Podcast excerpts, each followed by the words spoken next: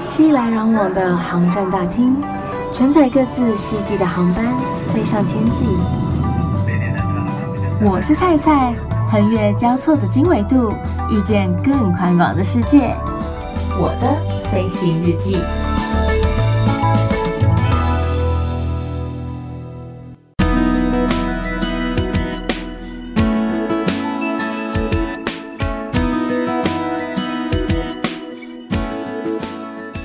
Welcome board，欢迎收听我的飞行日记，我是空姐菜菜。明天就是二月十四号，西洋情人节了，有打算要怎么样度过这甜蜜的节日了吗？其实我觉得，不管是情侣啊，或者说在夫妻之间呢，两个人中间一定会有一些小摩擦或者小口角，甚至啊，会有一些小怪癖、小习惯。例如说啊，就是对方出差不在家的时候，你自己一个人睡觉，觉得身旁没有他很难过，你会去拿一件他的衣服来睡觉，因为衣服上面有他的味道啊。那什么样的习惯真爱指数最高呢？你想想看，你跟你的另外一半之间有没有人有这样子一个小怪癖哦？第三名就是捏脸颊，就是在捏婴儿脸蛋那种感觉，就啊，你好可爱那种捏脸颊。或者说，一般我们比较容易显胖的地方，也就是我们的腰部、腰间肉、游泳圈的地方，一边捏还一边说：“你就够注意啊，哪需要减肥啊？好可爱呢！”好，这是第三名。那第二名呢是？你会想要在对方身上咬一口，留下自己专属的齿痕印记。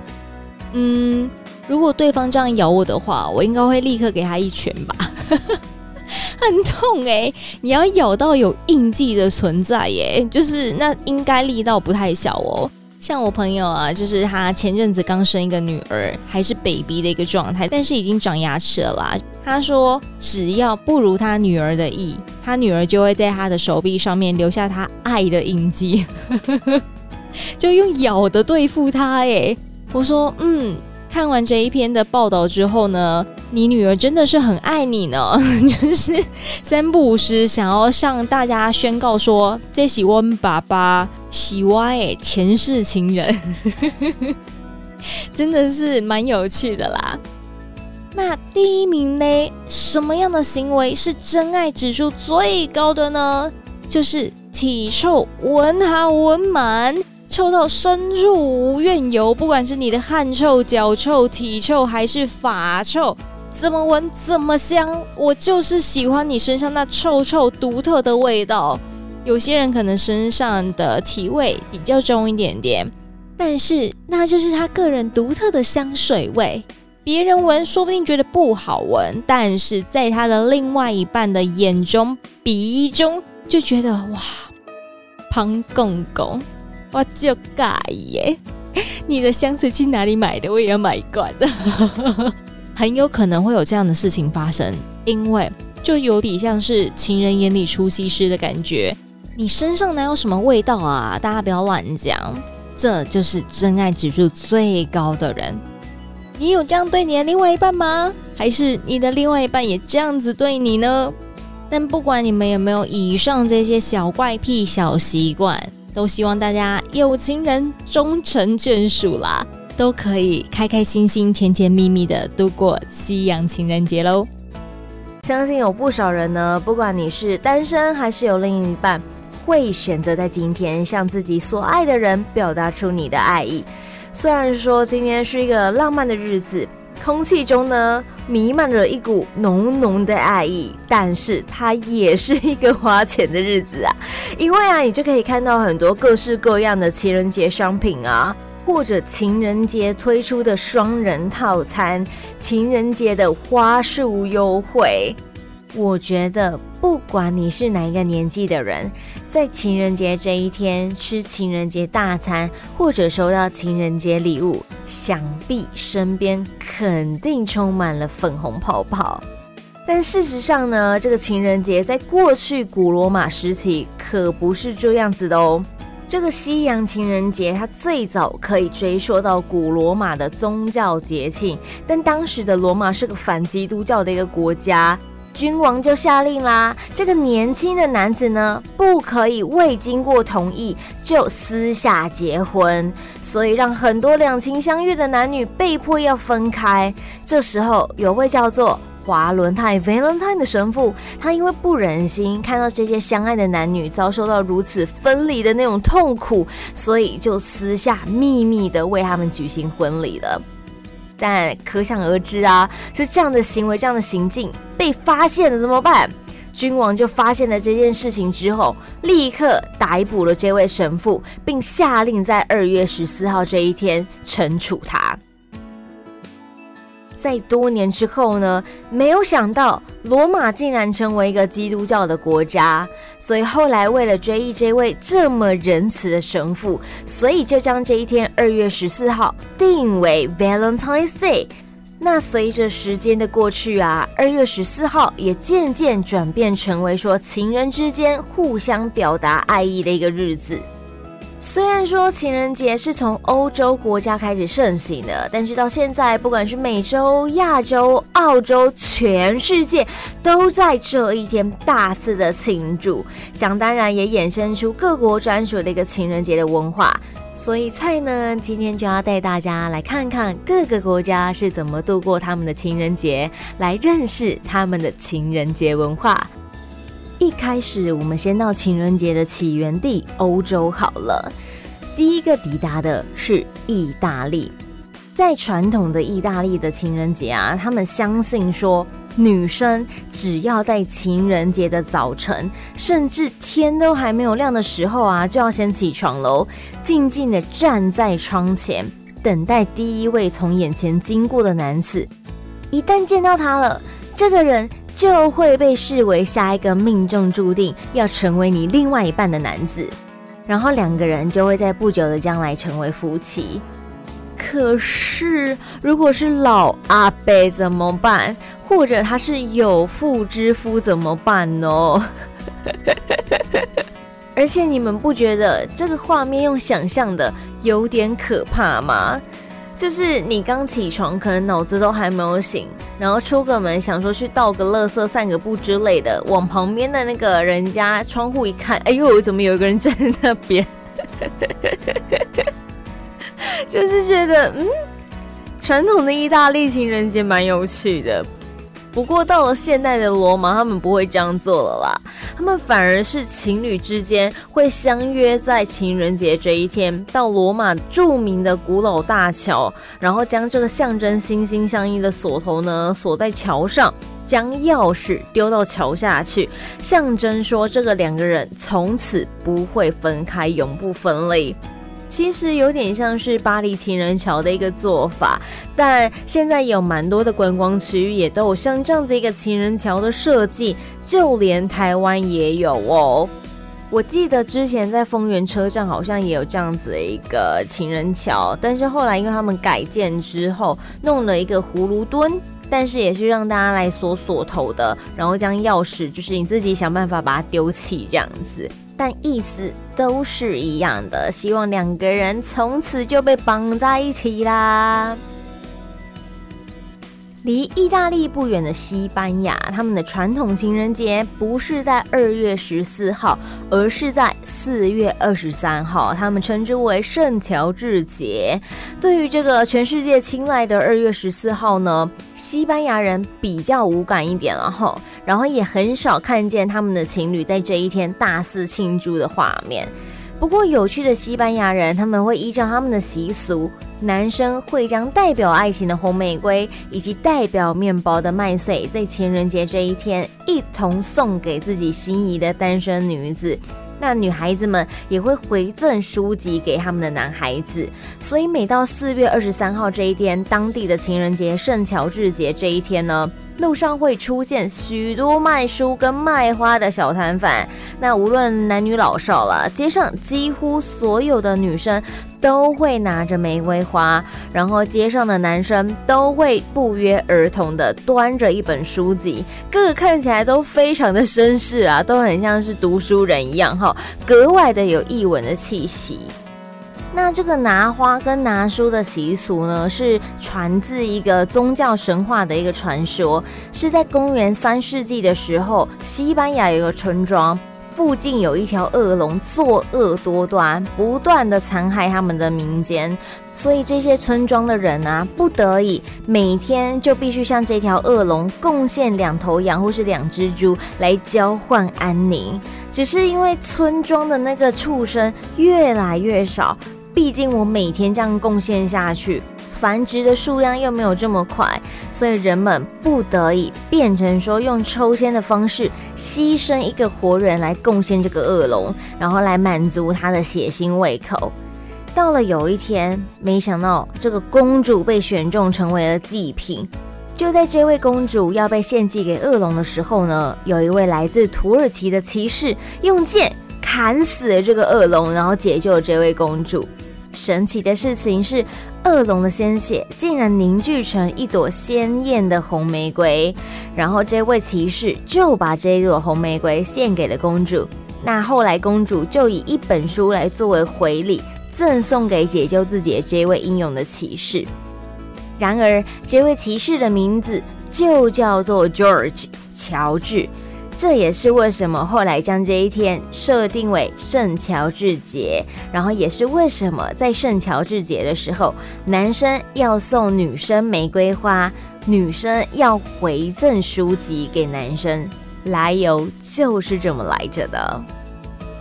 所以到了西班牙来过情人节的时候呢，不管有没有人跟你告白，无论如何，如果你是男生，自己先去买本书。如果你是女生，就自己先买一朵玫瑰花，才不会显得自己好像没什么人气，没有人告白，有点尴尬呢。大家都晓得，法国有一个有名的城市叫做巴黎，而这个巴黎是个浪漫之都，也是下一届二零二四年奥运的举办地点。在情人节这一天呢，不管是在埃菲尔铁塔下的广场，或者说在圣心大教堂的附近，到处都可以看到情侣们相依偎的一个身影了，非常的闪。那他们也就是整个旁若无人的拥抱、接吻，尽情的享受这个情人节的快乐。不过老实说呢，这个浪漫的法国人无时无刻都可以搞浪漫，每一天都可以视为情人节。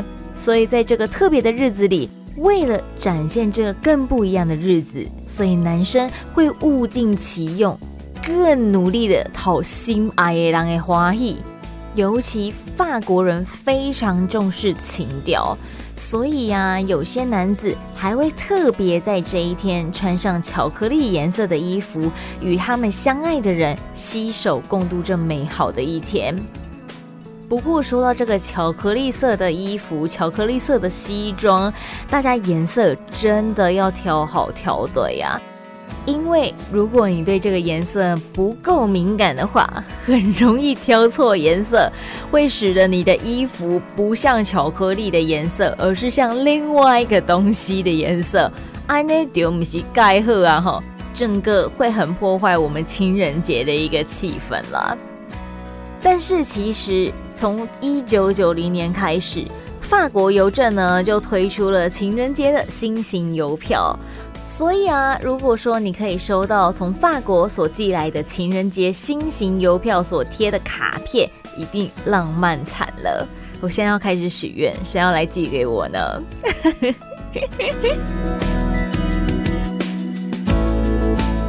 接下来带大家来到的是英国。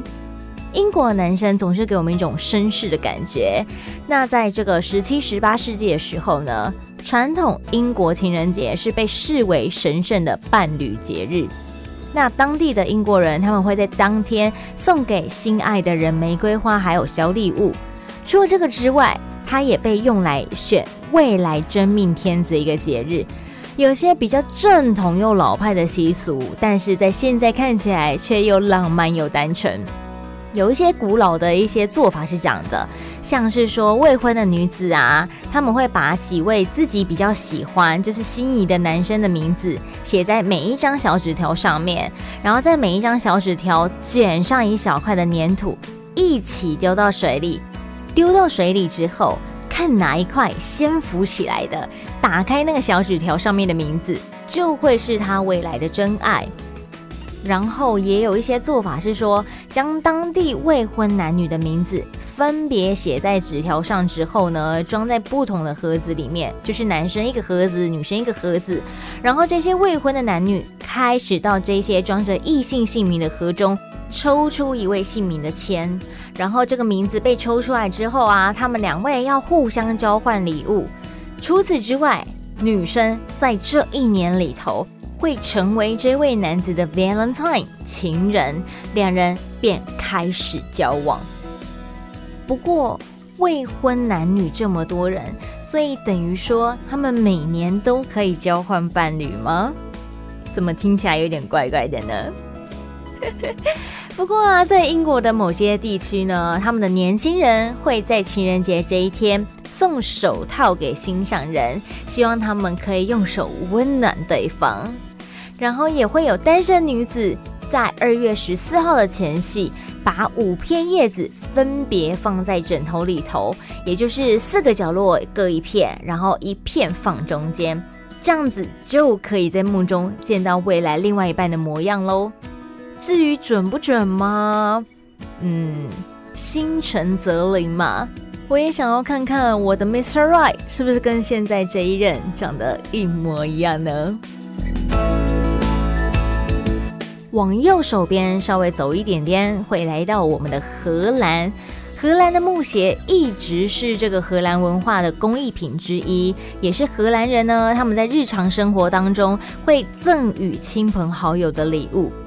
如果说有人送你一双你刚好能穿的木鞋，那就意味着你是他相当尊贵、非常看重的朋友。不过，荷兰人的年轻人，他们在过情人节的时候，也传承了这样送木鞋的一个习俗，为女朋友准备一双漂亮的木鞋作为情人节的礼物。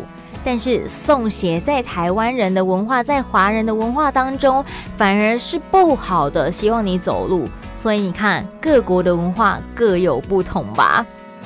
但是送鞋子的时候，真的要注意一下人家的鞋码。买太大或是买太小，人家都没有办法穿，反而浪费了这一份心意，似乎会有一点点的可惜，而且女朋友说不定还会觉得你不够用心啊。到了北欧的芬兰，情人节对于芬兰人来说，过的不仅仅是情人节，也是朋友节，因为情人节在芬兰文当中便是 Friends Day。朋友节的意思，所以在这个朋友节啊，他们芬兰人会互寄卡片，然后捎问候给朋友们。年轻人会在家中或者酒吧举办一些派对之类的活动。虽然说芬兰人他们将这个恋人专属的情人节转化为当地独特的朋友节，少了点浪漫的感觉，却多了点温馨的气氛。所以这一天，即使你单身，也不用担心，因为单身的朋友们仍然可以尽情用力的庆祝这个朋友节。同样位于北欧的丹麦，二月份是丹麦最冷的一个时候，所以每年情人节的时候，丹麦都在下雪，所以雪花像是成为了丹麦情人节最独特的一个象征之一。每次到了这个情人节呢，情人之间。不仅送玫瑰花，还会选择送自己压平的雪花莲，或者白纸剪出来的雪花。丹麦人寄上这种特殊卡片的传统，可以追溯到十八世纪的时候。因为当全世界的人都在忙着送卡片的时候呢，丹麦人却有令人惊艳的另类做法。如果说丹麦人想要对心仪的人示爱的时候，他们会将纸张剪成精美的纸雪花卡片，然后写上一首诗，信封上用丹麦文写着玩笑信件，寄送给他们心仪的对象。只是为什么要写玩笑信件呢？这样子人家不会觉得说你不够真心、不够真意吗？送信人通常还会使用小圆点作为自己的署名，所以如果说收信人有猜出这是谁寄的，有猜出这个送信人是谁呢？送信人就需要再另外送一个复活节的彩蛋给心仪的对象，好让他们的来电默契正式 connect，正式连接。这样十足的诚意，再加上负责任的加送礼物，确实也真的牵起了不少幸福美满的姻缘。不过，我会觉得，除非啦，你已经有些许的感觉，或者说跟谁对谁已经开始了某种的暧昧情愫，否则很难猜出来是谁寄的吧。尤其现在大家都是用手机传讯息比较多，或者用电脑啊、Facebook 啊、Instagram 啊之类的，要认出自己好像不是这么容易的一件事耶。再来，咱们来到瑞典，瑞典的情人节，他们每年都会举办这个情人节的接吻马拉松比赛。比赛的现场相当的浓情蜜意，绝对会闪瞎大家。所以，if you are single，你是单身，就千万别前往，不要说才没有给你忠告哈。那这个比赛是以接吻时间的持久度来作为标准。不过，这其实不是瑞典开创的先例，因为早在二零零一年的时候呢，美国有一对夫妇就连续接吻了三十小时五十九分钟二十七秒，创下了世界纪录。这真的是亲蛮久的，但是我都会想说，你亲这么久，嘴巴不会觉得口干舌燥，很想喝口水吗？但其实啊，瑞典这个马拉松接吻大赛呢，不仅仅是为了让大家秀恩爱，也是希望可以借由这一些活动，提高人们口腔卫生的意识习惯。为什么这么说？因为他们为了配合这个口腔卫生保健的宣导主题，这些被挑选参加比赛的选手们，他们在参赛以前必须要接受严格的口腔保健训练。包括食用健康食品啦，或者在牙医的指导下正确的刷牙，以及学习使用不同类型的牙线等等之类的，所以其实也是蛮有意义的。除了让大家增添他们感情的浓厚度之外呢，也有另外一层的教育宣导哦。接下来呢，才要带大家来到美洲。就北美洲而言，有主要两大国家，一个就是美国，另外一个就是加拿大。美国人呢，在庆祝情人节的时候呢，他们不只会对情人之间透过浪漫晚餐或者花束来表达他们的情感，也会对他们的家人和朋友献上祝福。如果说他们想要告白的话，有些男生呢，他们会将一篮子的礼物放在自己钟情的女生家门口，然后这个时候就很像小朋友一样，把礼物放着之后，按电铃，赶快躲在什么树丛或是门柱背后。很多电影情节都这样演啊，所以就看这个女生领不领情哦，至少还给自己留点面子。如果这个女生要打枪你的话。那有些性情比较直接开放的美国人呢，在情人节当天，不分男女老少，都会交换礼物或交换卡片。这之中不仅仅包含了情人之间的爱意，也可以用来作为友情和亲情之间爱的传达。美国的好朋友加拿大，他们的情人节的庆祝方式，其实他们有一个点，我觉得蛮诡异的。这是网络上人家分享的。他说，加拿大的情人节是私家侦探最忙的一天，因为如果说在情人节之前发现这个人有劈腿的蛛丝马迹的话呢，他们就会在情人节当天直接给对方一击。可是我纳闷的是，像这种事情，不是任何时候都可以给对方一击吗？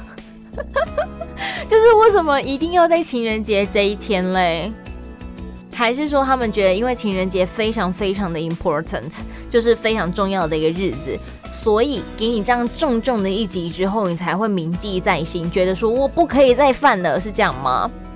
不然为什么要挑这一天嘞？就任何时候发生这种事情，都应该给他狠狠的一击，不是吗？我没有给他狠狠的一拳就不错了，对不对？所以我觉得这个说法蛮奇妙的。回到亚洲地区，如果说是台湾或是中国的话，在这个华人的传统文化当中呢，我们的情人节主要还是以农历七月七号中国情人节，俗称七夕为主。但是对于年轻人来说，似乎还是有在过这个二月十四号的西洋情人节。不管不论是哪一天，在情人节的时候，免不了要送花、吃饭、讨女生欢心，是男孩子们大出血的日子。所以，一年到底会大出血几天呢？这个等一下，我们后面还有更精彩的，你真的就会觉得说，好了，在台湾好像还可以啦。先来聊聊离我们台湾比较近的日本。日本女生呢，在过情人节的方式就是亲手做巧克力给另一半，所以在情人节快要到的时候，你可以发现日本很多的烘焙坊充满着这些卡哇伊日本女生。因为他们必须在这个二月十四号这特别的日子制作一份充满心意的手工巧克力。那礼数周到的日本人，除了情侣之间呢，亲朋好友或者同事之间也都会互送这个巧克力哦。不过日本男生也没有闲着了哈，他们会在这个下个月的三月十四号白色情人节的时候，准备礼物要回送给咱们女孩子。所以有一种礼尚往来的概念。再来，跟日本很近的国家韩国，我个人觉得是最拍马节的国家。为什么？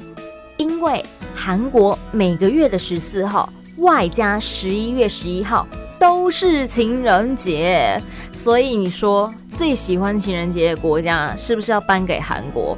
就是南韩呐、那不确定说这样是不是商人炒作出来的，但是很明显的，在韩国过情人节超伤成本，因为你每个月的十四号都要过一次，然后十一月十一号还要再过一次，所以你一年总共要过十三次的情人节，我告拍命。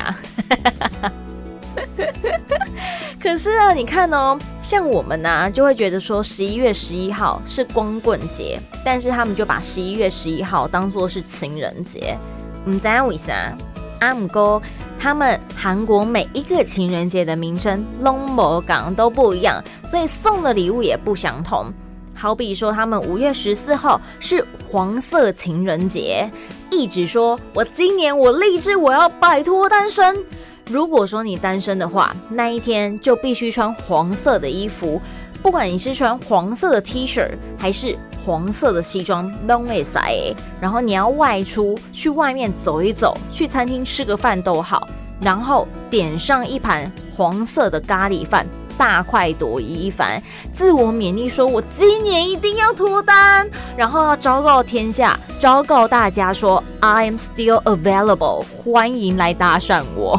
”是不是很有趣？我觉得蛮有趣的啦，就是一种度过情人节特别的方式。如果说往东南亚去看，看到了新加坡。新加坡的政府呢，他们把情人节当作是一个推动年轻人约会、结婚的好机会，所以政府从二零零二年起呢，每年的二月，也就是情人节的那个月份，会举办浪漫新加坡的活动，内容包括像是电影马拉松啦、通宵购物啦、寻宝，甚至在高一百六十五米的摩天观景轮上面约会等等的，就是希望有情人终成眷属。那我不知道是不是因为想要借机希望夫妻或是情侣们增产报国一下嘞？哼哼，可是他们的人口数其实也算是蛮多的啦，有这一层的需要吗？嗯，在。但是啊，像泰国或是菲律宾的话，在情人节这一天登记结婚的还真的不少。不管是泰国还是菲律宾，他们都相当流行在二月十四号当天登记结婚，或是互相证婚。所以这一天不仅仅是情人节，也变成了许多泰国人或者菲律宾人他们结婚纪念日。总之啊，不论情人节到底是怎么度过的，它的传说来由又是什么？最重要的也不是那些昂贵的礼物，还是大餐，而是如何表达你那一颗最真诚的心，让你爱的人知道。不管是你的情人也好，或是家人也好，也不管现在的情人节有点变相是商人的噱头，一下要买这个，一下要买那个的。但其实和情人在一起的每一天。天天都可以是情人节。听完菜今天的分享和介绍，才知道说原来这么多的国家，他们在共度这个日子的时候呢，有不同的一个习惯，有不同的文化。如果你有另外一半，明天打算怎么过呢？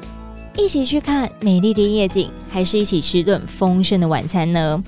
欢迎到菜的粉丝专业或者 IG 上面，请你搜寻“我是菜菜”，欢迎登机。我是菜菜，欢迎登机来留言跟我分享说，你明天打算如何和你的另外一半共度这节日呢？如果你没有对象的话，没有关系，上天会在最好的时候帮你安排最适合你的对象。我们要有耐心的等待。在那个人出现以前呢，就让菜用声音在空中陪伴你度过暂时一个人的时光吧。祝大家情人节快乐，Happy Valentine's Day！而且别忘了，今年的情人节隔天就是元宵节了，所以连续两天的大节可别吃太多啦。预祝大家每一天都 Happy Landing，我们下次见。